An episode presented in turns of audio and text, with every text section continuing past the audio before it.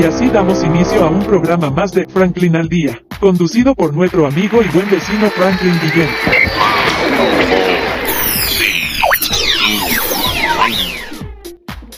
Y de esta manera damos inicio a este programa espectacular, por supuesto, y que nombrar a los que nos permiten estar aquí, www.ticompra.com. Los especialistas, los que saben lo que usted necesita, Smart Shop and Gallery, otra empresa de Taikon Group. Para hoy tenemos eh, una super invitada espectacular que, eh, bueno, voy a dejar que ella misma se presente. Recordemos que estamos en este momento pasando por una condición muy particular en, la humanidad. Eh, hay mucha presión, hay mucho estrés, hay muchas situaciones que están asociadas a, tensiones emocionales, a circunstancias que nos llevan a tomar decisiones absurdas. Yo creo que atentar contra las personas, atentar contra sí mismo, atentar contra terceros, no vale la pena, así como la guerra tampoco vale la pena. Todo esto es producto de una maquinita que funciona dentro de nuestra cabecita que llamamos cerebro y que precisamente a veces nos da buenas ideas y otras veces nos da ideas que son con detalles técnicos y todos locos. Precisamente el programa de hoy tiene que ver con salud mental. Vamos primeramente a presentar a nuestra invitada, por favor. Preséntanos tu nombre, quién eres, dónde vienes, qué planeta naciste. Hola, ¿cómo estás, Franklin? Un gusto compartir este espacio contigo. Bueno, mi nombre es Andrea Uribe, yo soy psicólogo en mención clínico. Tengo cuatro años de experiencia sobre todo en el ámbito de psicología femenina y psicología, y psicología LGTB, ¿ok?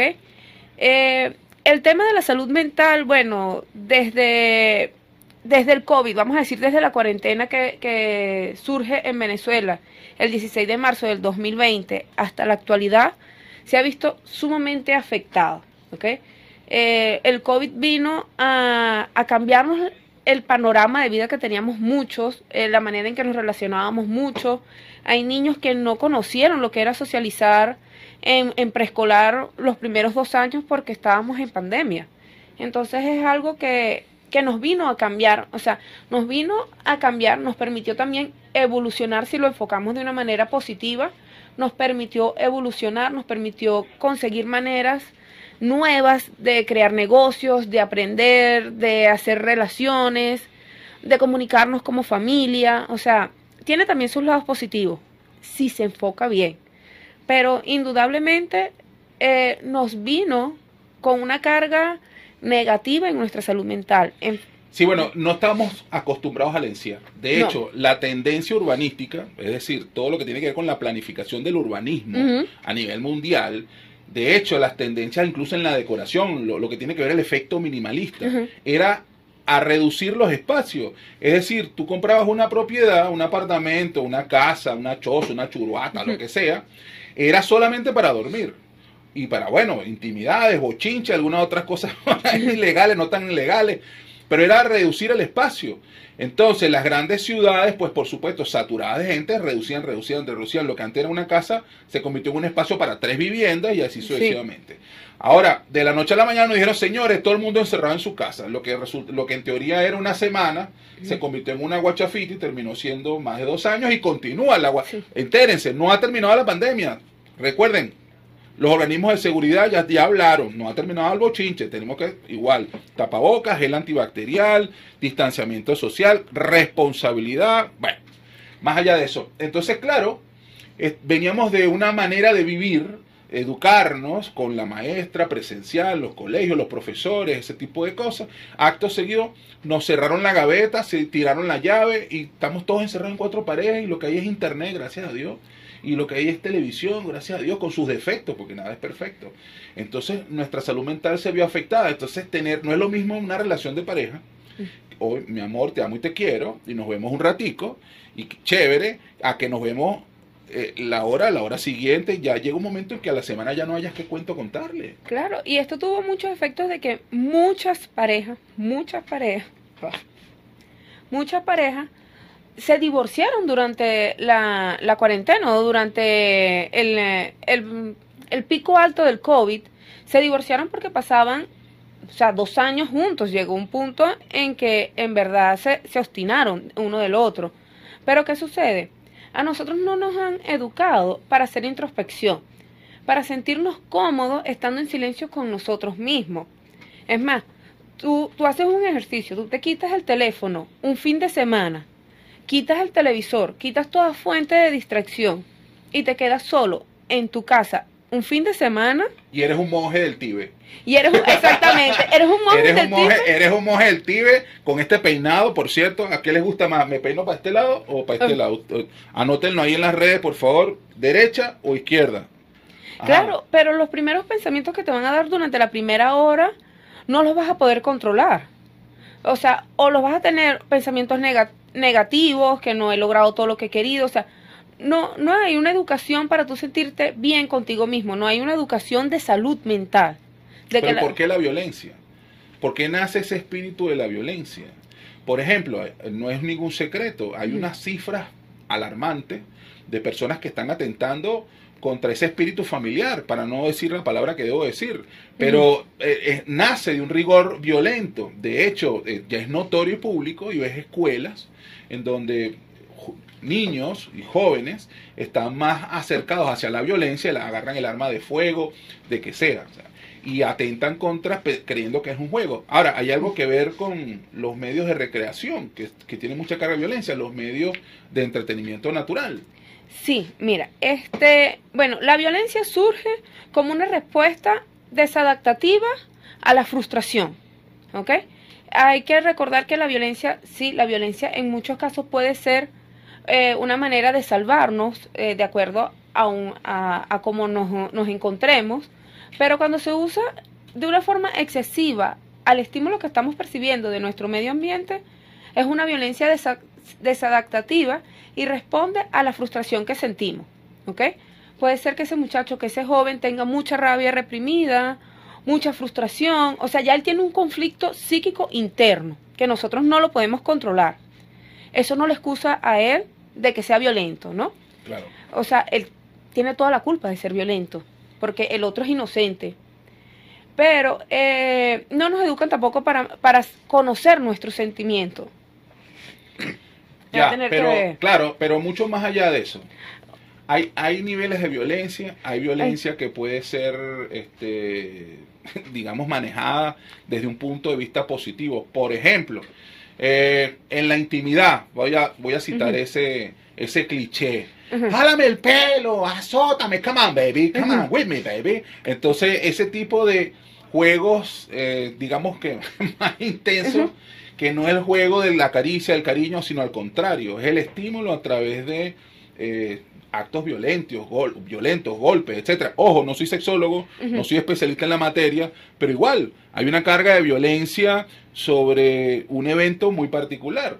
Claro, y, y este, esta carga de violencia no es la violencia en sí, sino que entra un juego psicológico de la dominación. Eh, en el circuito del placer del cerebro, eh, el dolor y el placer están ubicados muy cerca en Hay el una línea cerebro. muy delgada. muy delgada, entonces este dolor puede ser placentero. Pero ahora, si lo colocamos en el panorama social, que es el que nos preocupa, bueno, o, o el que nos preocupa mucho, que es estos niños que están siendo violentos, tenemos que recordar que venimos de dos años donde la única fuente de distracción del niño era Internet. Ya sea a través Y los de una. Exactamente, o sea, a través de la y- consola de, de Xbox, Play, Wi-Fi, el que tenía, casi todos esos juegos, bueno, hay una casi no. Realmente hay que reconocer que hay juegos que son deportivos, hay juegos que son exacto. eh, lúdicos. Pero los más populares Los más en- populares son Eh, todas las batallas, guerras, exactamente. combate. De hecho, se juegan, hay, hay, esto es bien conocido, hay eh, cadenas de empresas que se dedican a generar partidas o rally Sí. De videojuegos en donde se casan unos al otro y se disparan, Exacto. ese tipo de cosas. Producción, ya va un segundo, ¿cómo estamos ahí, producción? ¿Estamos, le damos guaya? Listo, porque ya está Rolando Men allá dando señas, quédate quieto con tus pastelitos. Mira, por cierto, producción, te quéjate de los pastelitos de Rolando Men, porque en estos días te trajo una cosa ahí y se, se quejó Leonardo. Ajá. Entonces- Discúlpame, lideresa. Tra- tranquilo. Entonces, ¿qué sucede? Estos, estos jóvenes pasaron dos años donde su única fuente de distracción y de socialización eran los juegos eh, violentos. Ojo, no estoy diciendo que sean producto de eso. Pero, ¿qué sucede? Su fuente, o sea, hubo más responsabilidad de crianza de esos niños por parte de un videojuego que por parte de los cuidadores. ¿Ok? Entonces, no, no, hay, hay muchas enfermedades que se generan por la adicción a los videojuegos, la adicción al internet, la adicción a la tecnología. Entonces, cuando lo haces en exceso, creas todas estas patologías que estamos observando. Niños que, que hablan como si tuvieran un videojuego, niños que, que caminan como si tuvieran un videojuego. O sea, ¿por qué? Porque su percepción de realidad se transportó a ese videojuego. Entonces, aquí hay que, hay que, tomar conciencia de, mira, cuánto tiempo están pasando los jóvenes, los niños, delante de una pantalla. Hay culturas sociales, hay ciudades en donde el estándar promedio es habitual que una persona visite o consulte a un especialista eh, asociado a la salud mental, bien sea psicólogo, psiquiatra, bueno, hay sus diferencias, ¿no? Uno usa fármaco, el otro no, hay terapistas hay personas que utilizan eh, la terapia a través del ensayo y el ejercicio, terapia ocupacional, etcétera. Hay especialistas incluso que son terapistas de la sonrisa. Increíblemente, la sonrisa, reírse, que pareciera fácil, realmente muchas veces es muy difícil, eh, eh, genera lo necesario para que se liberen toda esa química mental que relaje el estrés. Entonces hay terapistas que se digan, bueno, vamos a ensayar primero, se ríen, sí. pelen los dientes y el ja, ja, ja, y ahí van ejerciendo dinámica. Muchas personas eh, eh, van a estos especialistas precisamente para drenar, bajar el estrés y, bueno, hay otros que recurren al, al licor, recordemos que es un desinhibidor de la personalidad y bueno, aflora ese yo oculto por ahí, que está por ahí, pues, pero, pero hay sociedades y culturas donde es muy normal visitar un psicólogo, de hecho. Claro. De cada, de, 10 familias, 8 visitan a un especialista. Claro, porque ir al psicólogo debería ser como tú, como una mujer ir al ginecólogo, eh, ir al cardiólogo, ir a un neurólogo cuando te duele mucho la cabeza, o sea, ir, ir al psicólogo debería ser una visita más al staff de profesionales médicos que deberíamos tener a la mano en un seguro o a disposición en un hospital. Pero ¿qué sucede? Hay un estigma. Indudablemente hay un estigma. Yo no lo he porque yo no estoy loco. Exacto. ¿Sí? Eh. voy a soltar una pregunta candela ahí para que la agarre Rolando. Ven, avísame cuando falte poco. Haremos una pequeña pausa y regresamos en breves instantes con su programa Franklin al Día, conducido por Franklin Guillén. No importa de dónde provenga, de dónde provenga, si es buena, si es buena, escuchas aquí, escuchas aquí. En compañía de conmigo mi buen vecino Franklin. Esto es publicidad www.ticompra.com, donde encuentras lo que necesitas y punto. Smart Shop and Gallery, otra empresa de Taikon Group Están disfrutando de Franklin al Día, conducido por nuestro amigo y buen vecino Franklin Guillén. Yo no lo he sido porque yo no estoy loco. Exacto. ¿Sí? Producción, voy a soltar una pregunta candela ahí para que la agarre Rolando. Ven, avísame cuando falte poco. O sea, yo no estoy loco. O sea, yo no necesito, yo no necesito psicólogo ni nada de eso porque yo no estoy loco. Yo estoy loco, no estoy loco. No. Entonces yo creo que eso forma parte de esa idiosincrasia o de esa cultura. Entonces, por eso que vemos algunos países que algunos mal llamados del, que son superiores, yo no creo que ningún país sea superior a nadie, de hecho ya las fronteras se eliminaron, en donde, bueno, ellos mal que bien tienen esa buena fortuna de entender que, mira, sí, uno necesita de alguna manera sentarse a conversar con alguien. Porque bueno, no queremos conversar con nuestras parejas, no queremos conversar con nuestros padres, no queremos conversar ese tipo de cosas que de repente son muy íntimas, muy privadas. Y de hecho lo conversamos en un programa especial que hice con esta super lideresa Salir del Closet, que eso genera un estrés tan increíble en el núcleo familiar, en el núcleo social, pero bárbaro. Por cierto, sumamente destructivo. Aprovechando un saludo a todos estos lidernautas que pertenecen a esta comunidad llamada este, Orgullo LGBT, en donde entran no solamente los que forman parte de este rigor, sino toda la familia, porque al final todos somos seres humanos. Bueno, entonces, este, esta forma de manejarse sin ese tipo de, control o gestión o de actividad definitivamente es lo que genera estos espasmos mentales, bueno, no sé si la palabra es correcta, porque al final distorsiona la química y te lleva a hacer cosas que definitivamente no son productivas. Claro, porque el malestar psicológico que te genera, el, eh, e, esta presión interna en, tus pensamientos por esta situación que no sabes manejar es tan grande y es como una bola de nieve. Va creciendo, va creciendo, va creciendo, hasta que en algún momento explota. Ahora el detalle, ¿cómo va a explotar?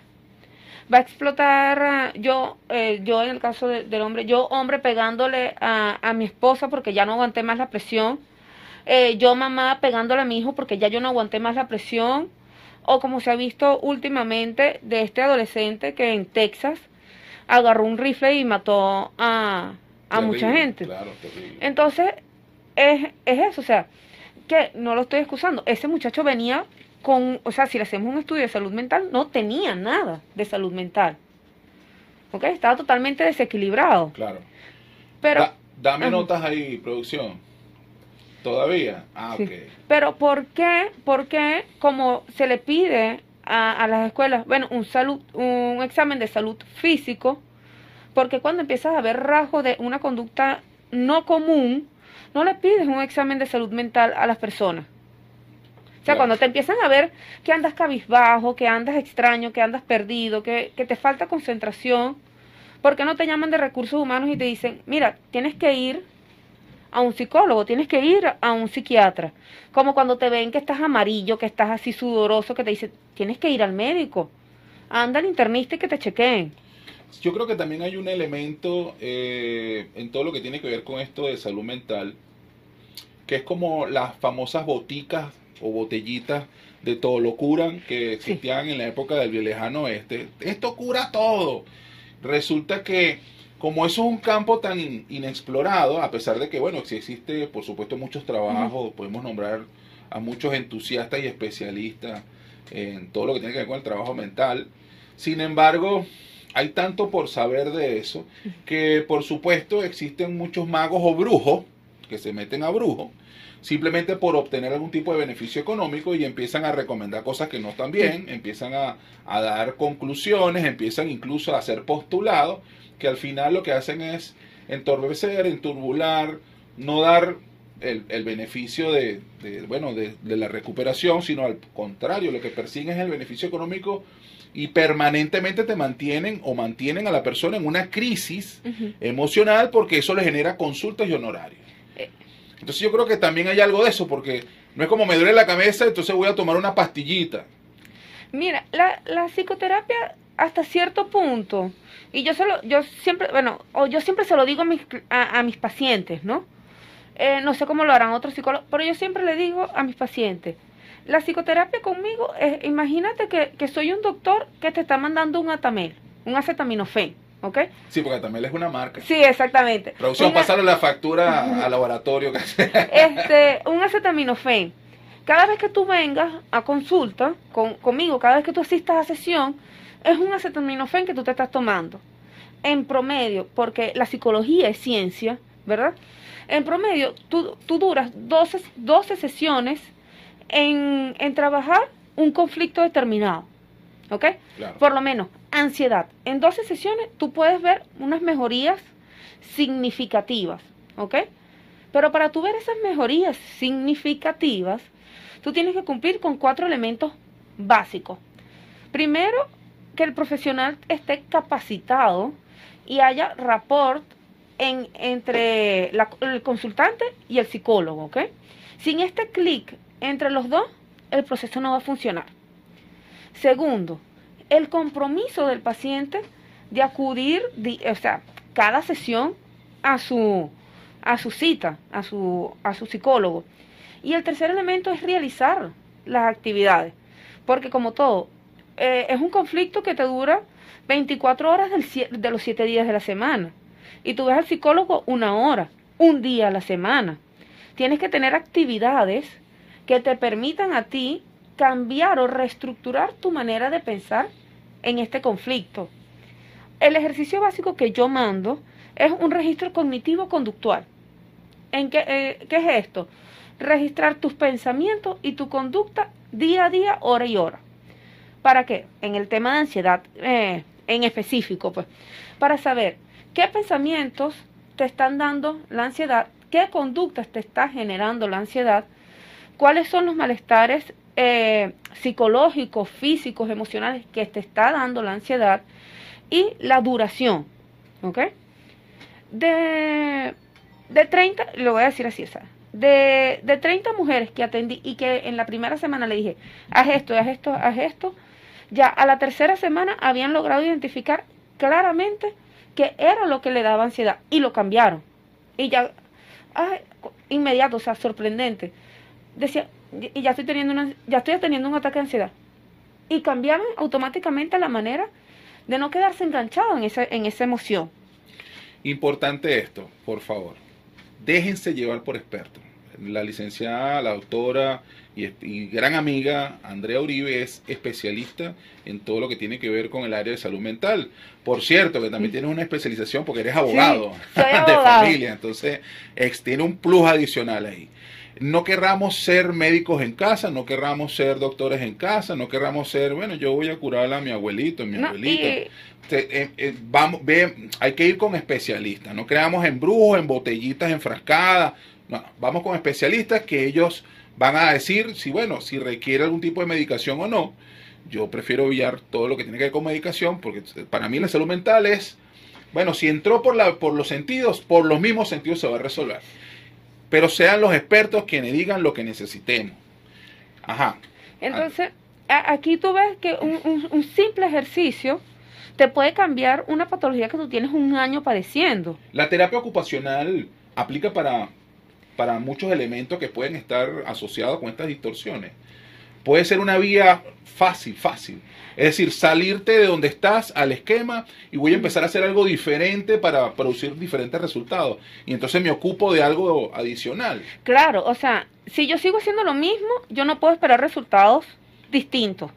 Esto es una ley, o sea, si yo sigo sumando 2 más 2, yo no puedo esperar que me dé 6. Claro, o por sea, supuesto. es 4.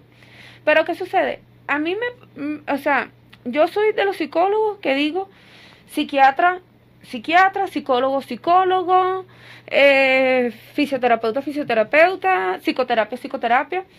La terapia ocupacional funciona para ciertas cosas, no para patologías clínicas, como por ejemplo este, ansiedad, eh, depresión. hay, patologías que son excesivas. Exactamente, entonces hay el obsesivo compulsivo, este, eh, exactamente. Esta película. El trastorno obsesivo compulsivo también es un trastorno bastante este, agobiante, no, te, te impide mucha funcionalidad hasta cierto punto en el ámbito social.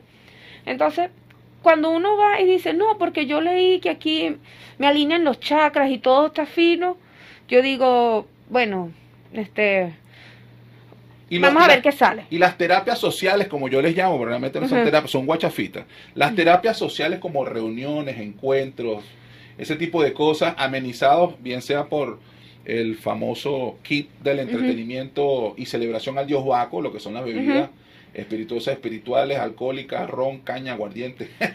Mira, eh, en mi opinión, claro, y esta es una opinión muy personal, los grupos funcionan.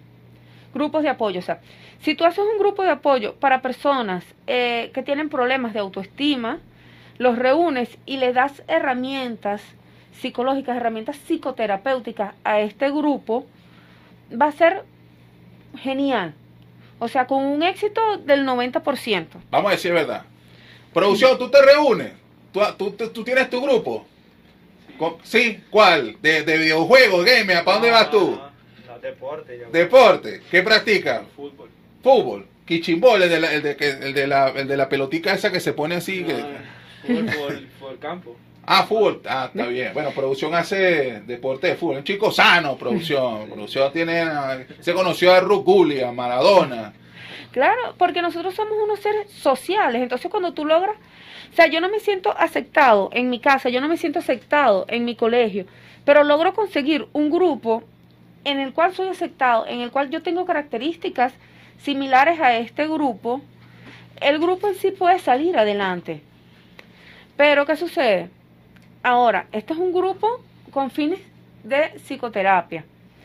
Yo unir el licor con este dependiendo es que o sea yo no me veo en verdad o sea no sé trabajando un grupo de apoyo para las personas que, que padecen depresión que tienen algún trastorno del estado de ánimo eh, tomando alguna bebida alcohólica o sea no me parece que esté como que muy de la mano y le pongo como que una Claro, una alerta entonces, roja mira no Si no van a terapia, no beban aguardiente, no beban ninguna bebida o consuman algún producto que obviamente estimule sí es que va a la ser liberación de los sentidos. Tenemos que estar conscientes de nosotros mismos si vamos a participar en algún evento de esto. Respondí a la pregunta.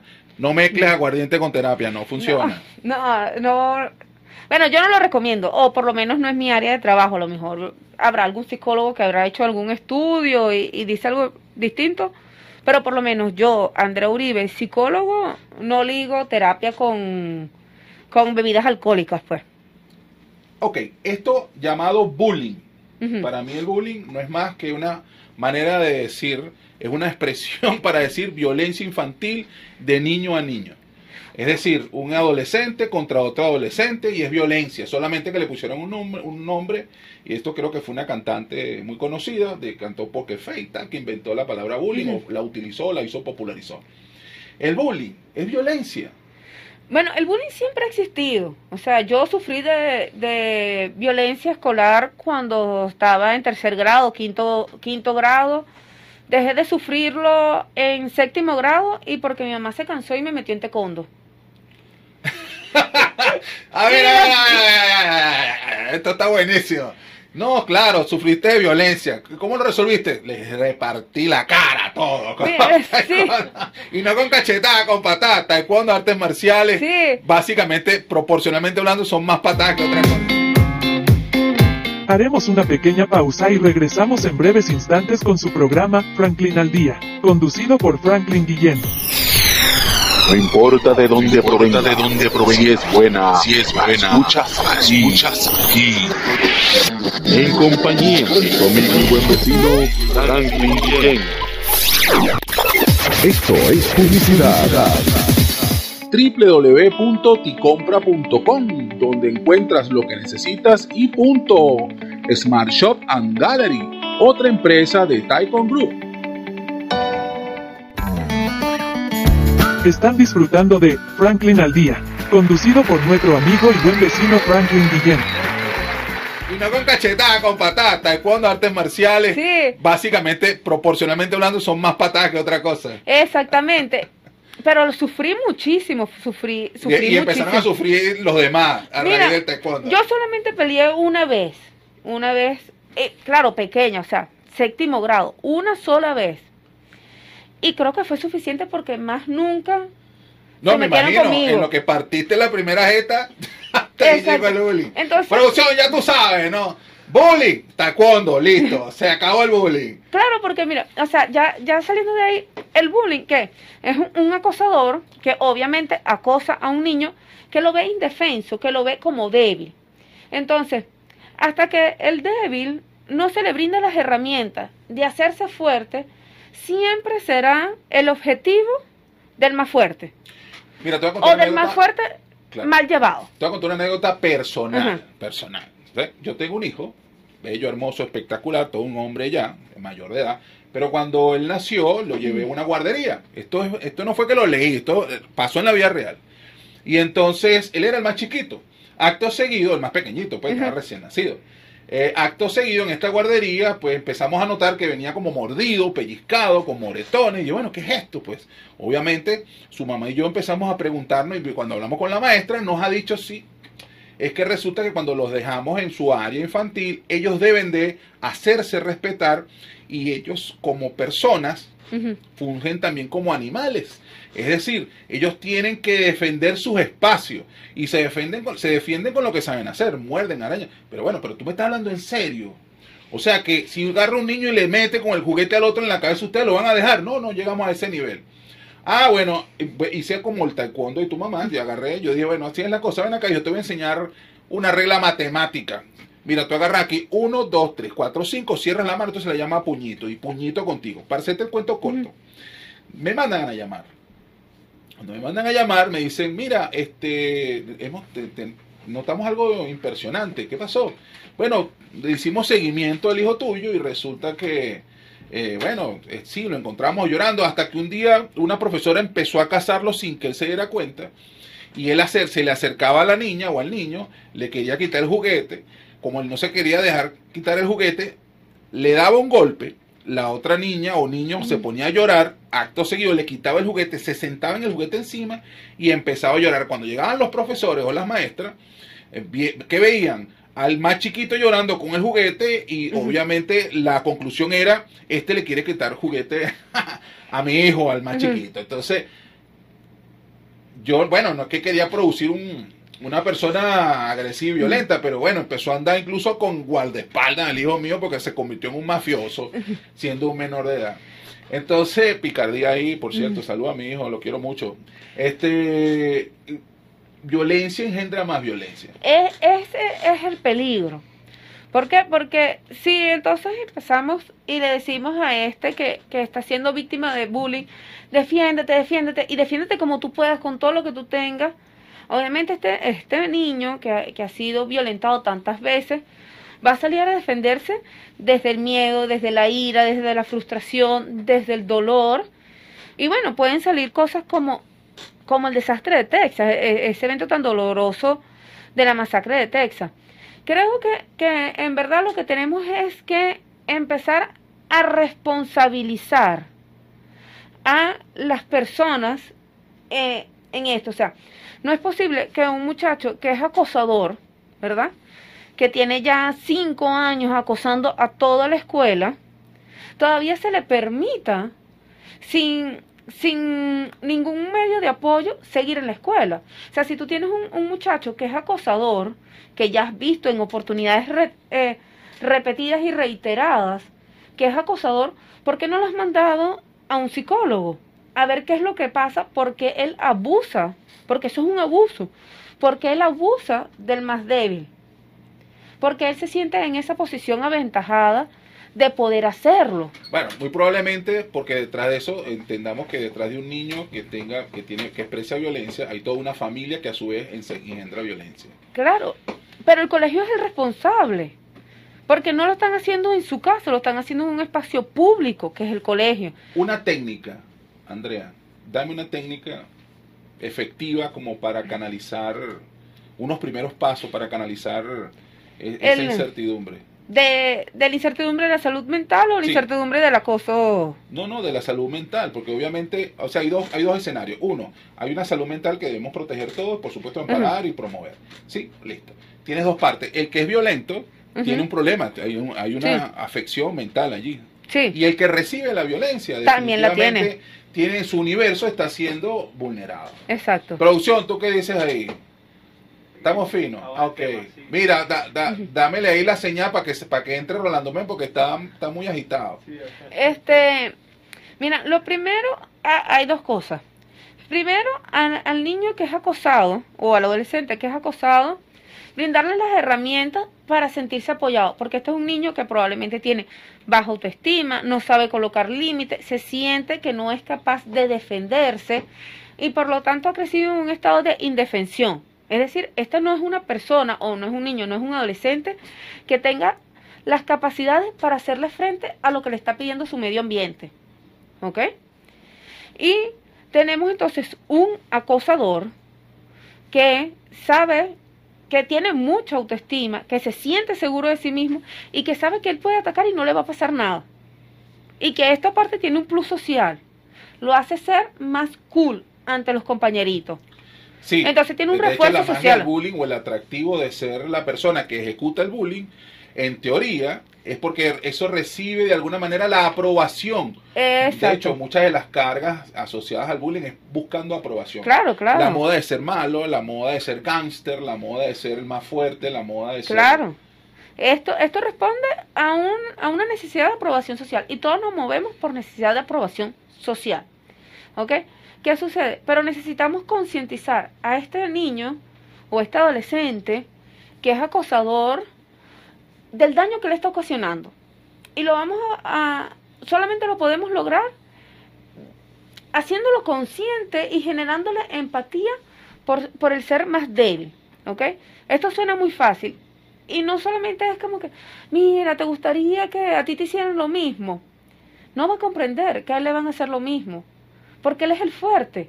¿Quién se va a meter conmigo? O sea, en mi cerebro yo no voy a poder captar que va a venir uno a hacerme lo mismo. Claro. Porque yo Ahí- soy el ahí- que lo hago. Ahí es donde entonces la mamá lo mete o el papá lo mete en taekwondo. ¿Sí? Y entonces le parten la jeta. Y entonces, hasta ahí llega la y, y hasta ahí llega su, su acoso porque dijo, conchale, sí, hay uno que es más fuerte que yo. Entonces, cuando tú tienes un hijo, bueno, cuando tienes un hijo no, cuando un profesor tiene un acosador en clase, es lo primero, lo primero que tiene que hacer es, bueno, identificarlo, mira, este tiene rasgos de, de ser un bullying, de ser un acosador, padres tienen que llevarlo a un psicólogo. ¿Por qué? Porque el psicólogo es el único que le va a poder eh, poner herramientas como la técnica del espejo, la silla vacía, eh, este, el oso, o sea, depende de la edad, pues. Claro, obviamente hay que eh, ver caso por caso, porque muy probablemente le decimos a los padres o los padres, mira, señor representante, tiene que llevar al chamo al colegio. y Resulta que ellos son los que generan el- la situación Claro. complicada y afectan la salud mental de este muchacho que de repente ha podido ser tremenda persona, pero ese círculo social donde él se desarrolla, donde está creciendo en este momento, la influencia es más destructiva que constructiva. Claro, pero ahí está en la, en la función del colegio, que es un, es un espacio seguro para los, los niños y los jóvenes. Porque si yo, si yo soy un niño de 10 años, vamos a ponerlo así, y mis padres no, no son los mejores padres del mundo, ¿verdad? Me han enseñado a mí a ser acosador, ¿ok? Pero yo voy a una escuela que tampoco me enseñan a no ser acosador, ¿qué es lo que yo voy a resultar siendo? Si, mi- mis lugares de crecimiento y de enseñanza, de moldeamiento, porque esto se llama moldeamiento en el, en el conductismo, si mis espacios de moldeamiento, lo que yo estaba haciendo malo, nunca me hicieron saber que estaba mal. Porque yo salgo siendo agresivo de mi hogar por una adaptación al medio ambiente. Pero en el colegio, porque yo soy agresivo. Claro, eso es un colegio. Porque Claro. estás hablando de una situación regular. Recordemos que venimos de una pandemia en donde no había colegio. Entonces tienes a un infante o tienes una familia No socializado. generales, En, donde era papá 24 horas, mamá 24 horas, hijo o hija 24 horas, perrito 24 horas, ah, o mascota. Acto seguido, entonces uno remete contra el otro, el otro remete contra el otro, el otro remete contra el otro. No hay un drenaje. Claro, ¿por qué? Porque era lo que yo te decía. La frustración, la rabia, el miedo, sur, brota de ti. Si no lo sabes manejar, no Hay sabemos una cómo. técnica entonces. ¿Puedes recomendar algo así a nuestros liernautas, a nuestros oyentes Sí. familiares? Mira, vamos a hacer una práctica, vamos a hacer un ejercicio, vamos a echar chistes, vamos a hay Eh. una práctica. Sí, este, claro, entendiendo que cada, que cada persona es única y lo que le puede funcionar a uno No necesariamente. no necesariamente funciona, claro. el otro. Pero en primer lugar, actividades al aire libre. O sea, salir y que el niño pueda correr, pueda jugar con una pelota, pueda andar en bicicleta en un parque. Pero importante que el niño drene esa energía. ¿Ok? Por lo menos media hora al día. ¿Ok? Eh, si está entre las medidas de las posibilidades, pues. En casos que no, que no, es que mi hijo no le gusta el deporte, no le gusta el aire libre, entonces que se siente a dibujar. El dibujo, hay hasta toda una corriente que es eh, arte terapia, que es toda una práctica de terapia a través del arte. Entonces el arte, eh, dibujar, escribir, es una manera también muy buena de poder drenar todas estas emociones. Pero es importante que el niño cuente con un espacio del día donde no esté este, saturado de toda la información del colegio. ¿ok? No de la información académica, sino de todo el estímulo del colegio. Que, no- que no esté perdido y anestesiado a través de una pantalla de, de un teléfono, de una computadora, de un videojuego. Sino que el niño pueda contar con un espacio de, no tiene que ser una hora, dos horas, o sea, con un espacio que sea para él, que le permita hacer esa introspección, que le permite el silencio, porque no lo puedes, no lo puedes lograr si tienes 30 personas hablando, poder concentrarte en qué es lo que tú estás sintiendo, qué es lo que tú estás pensando. Es importante brindarle ese espacio al niño. ¿Es recomendable las mascotas? ¿Es recomendable este, la asignación de responsabilidad de una mascota, de un ser vivo? Mira, las mascotas como responsabilidad de los niños a medias, a medias. ¿Por qué? He escuchado muchas madres diciendo, yo compré este perrito para que él tuviera responsabilidad, ¿ok? De darle la comida, de, darle, de bajarlo y eso. Pero se lo compraron a un niño de 6 años. O sea, ¿cómo tú vas a mandar a un niño de 6 años a que pasee la mascota? Bueno, porque muchas veces, recuerdo lo que dicen los chinos, ¿no? No es cuestión de inteligencia, es cuestión de persistencia. Eh, aunque por ahí no es persistencia, y yo creo que un tema de- de traducción, es, es de rutina.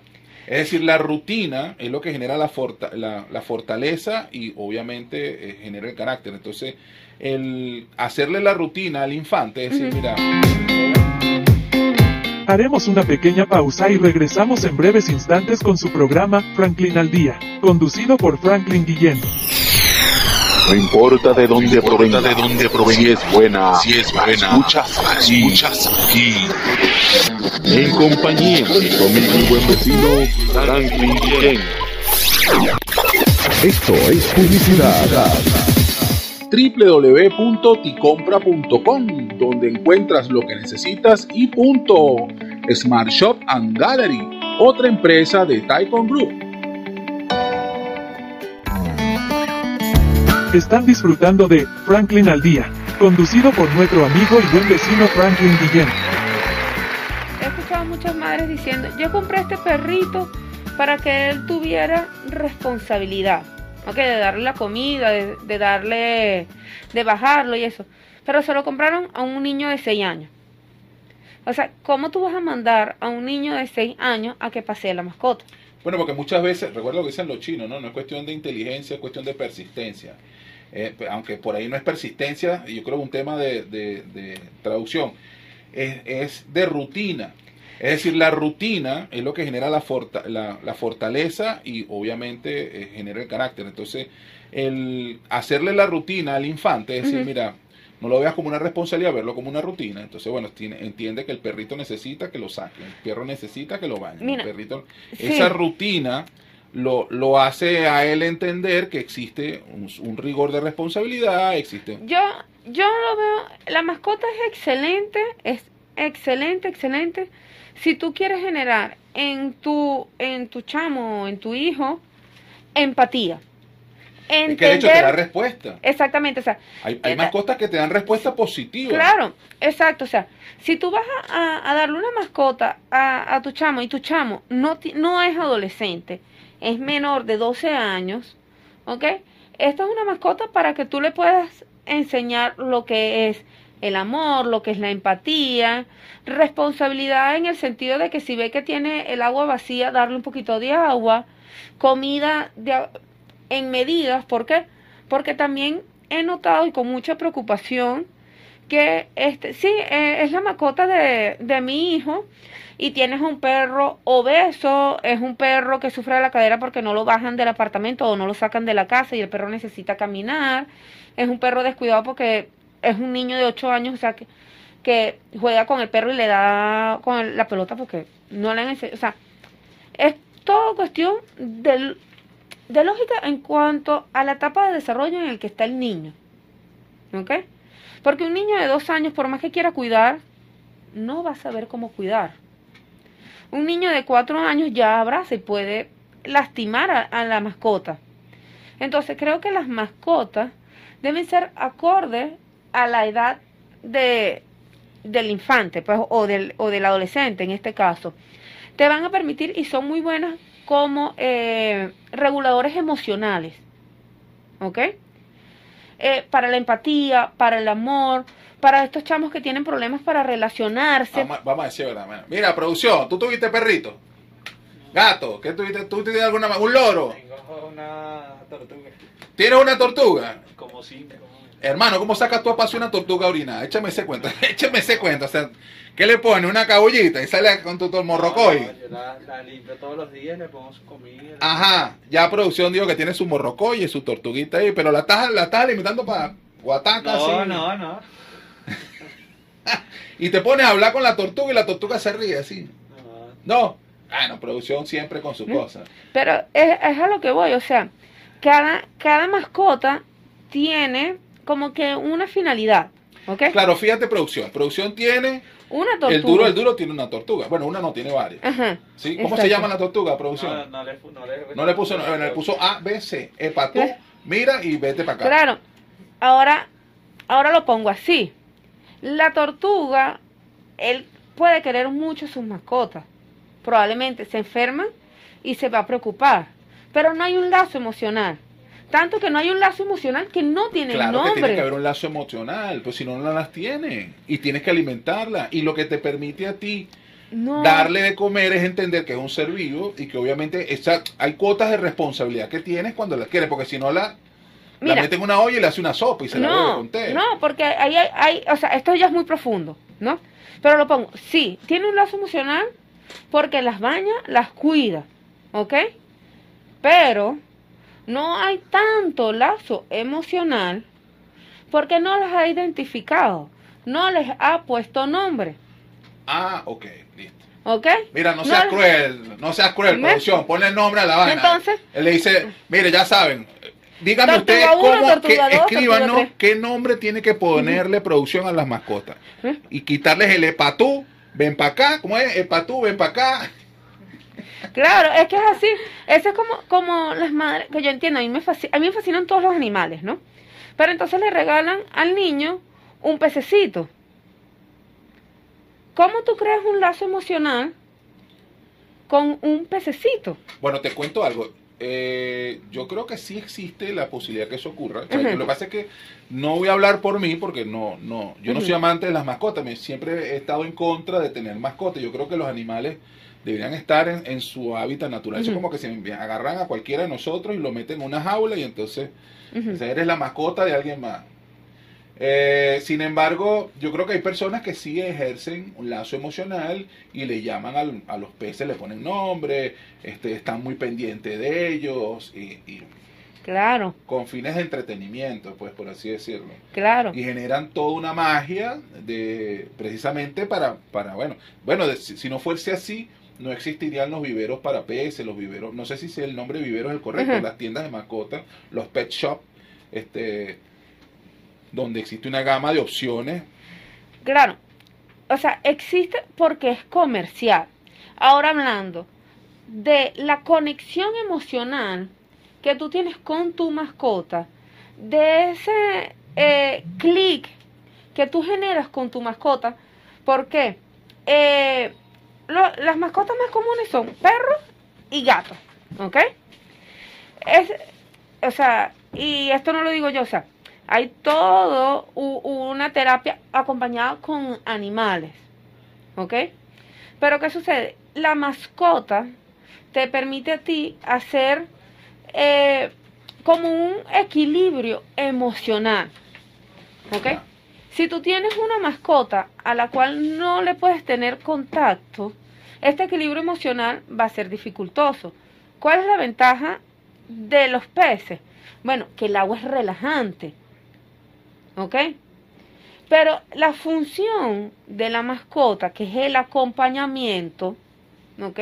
En cuanto a la parte psicoterapéutica, que es, lo que se busca cuando tú tienes una mascota, es que la mascota te acompañe, que tú crees un lazo con esto, porque generalmente se le recomiendan a personas que tienen problemas para relacionarse, ¿ok? Eh, del espectro autista o del TEA, ya no se le, se, se abrevia como el TEA. Las mascotas es una excelente manera de poder enseñarle a estas personas lo que es la empatía, la responsabilidad, el cuidado, eh, el equilibrio emocional, la regulación emocional, ¿ok? Aparte de que muchas mascotas tienen un efecto relajante en los dueños, ¿ok? Eh, interesante. Nos está acompañando la licenciada doctora especialista en familia y abogada Andrea Uribe, eh, quien nos está manejando el tema de salud mental. Y bueno, hemos estado navegando por diferentes Sí. temas asociados a lo que es la violencia, a lo como parte de esta eh, psicología o de esta no saneamiento mental, pues que digamos que es una de las aristas. Eh, doctora, nos queda poco. Producción, ¿cuánto nos queda ya? Tres minutos. Producción está ahorita apenada con la- las tortugas. Está, está haciendo caligrafía con los nombres, ¿vale? No, No, dejó no, salir no, a. Rolando Men, ni a, ni a Severiano. mentira. Ah, vale, pero bueno. Eh, doctora, unas últimas palabras antes de despedirnos. Por favor, redes eh, para Bueno. sus redes sociales, al comentarios finales eh, y cómo hace para las personas para poderse conectar con usted para solicitar pues, asistencia. Ok, bueno, el- para cerrar, es fundamental contar con salud mental, ¿ok? No podemos hablar de que, de que tenemos salud física si no tenemos salud mental. No podemos hablar que contamos eh, con salud en general si nuestra salud emocional, nuestra salud psicológica, nuestra salud espiritual no está equilibrado, porque somos un ser integral, ¿ok? Y bueno, es importante nosotros empezar a desmitificar la salud mental. ¿Ok? Eh, me pueden eh, contactar por Psicofen, que es Instagram, que es lo que mayor manejo. Instagram. Está una foto de mí en así como aparece ahí. Instagram con un traje en vino tinto. Y mi número telefónico es 0412-447-1194. Bueno, mis queridos lidernautas, este, ya escucharon a esta profesional, especialista, la dura, eh, la que sabe lo que sabe, porque recuerden que aquí solo duro. www.tnoradio.com somos los duros. Y por eso que estamos aquí pues somos unos duros. Como ustedes bien saben mi nombre es Rolando Men. Aquí vine a dar casi que el close la despedida el chao pescado porque bueno producción se amotinó porque le mandé unos pastelitos que no son. Entonces bueno ahí vamos pues pero ya ustedes lo escucharon, la violencia no es buena. Déjense llevar por los expertos. Ellos son los expertos y son los que saben. Entonces, nuevamente, gracias a la doctora por acompañarlo. Eh, doctora, para hacerle el pase al viejo Severiano, pues si no se nos amotina, así, tú sabes, se me parece que ese maestro es un maestro, también es un duro. Doctora, así, rapidito, eh, una palabra de despedida así para podernos ir, para, que para, pasársela al viejo Severiano. Unas palabras así para la familia. Bueno, eh, pendiente de, de nuestros vínculos familiares, hay que estar siempre pensando en el respeto y actuar desde el amor. Y la violencia nunca es una respuesta adecuada, nunca es una respuesta que te vaya a generar paz. La violencia no puede generar paz, sino va a generar siempre mucho más violencia. Bueno, mi especialista, muchas gracias por ese comentario, esas palabras tan increíbles, pues por supuesto. Y producción, allá está el líder máximo, el que mejor se sabe vestir, el señor Agros.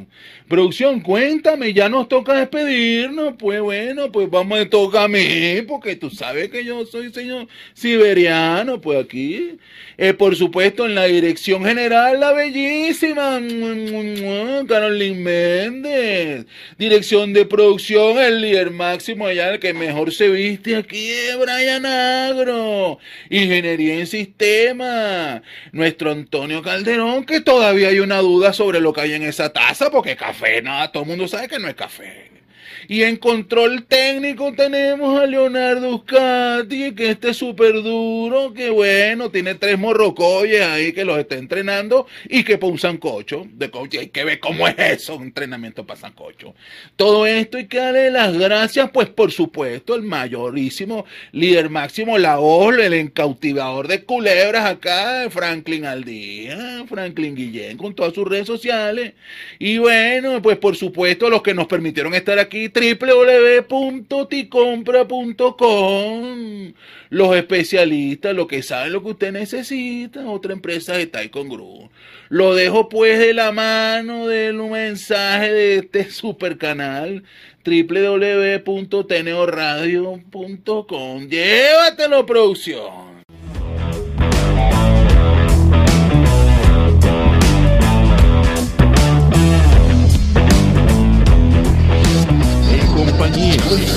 Buen vecino Franklin Guillén.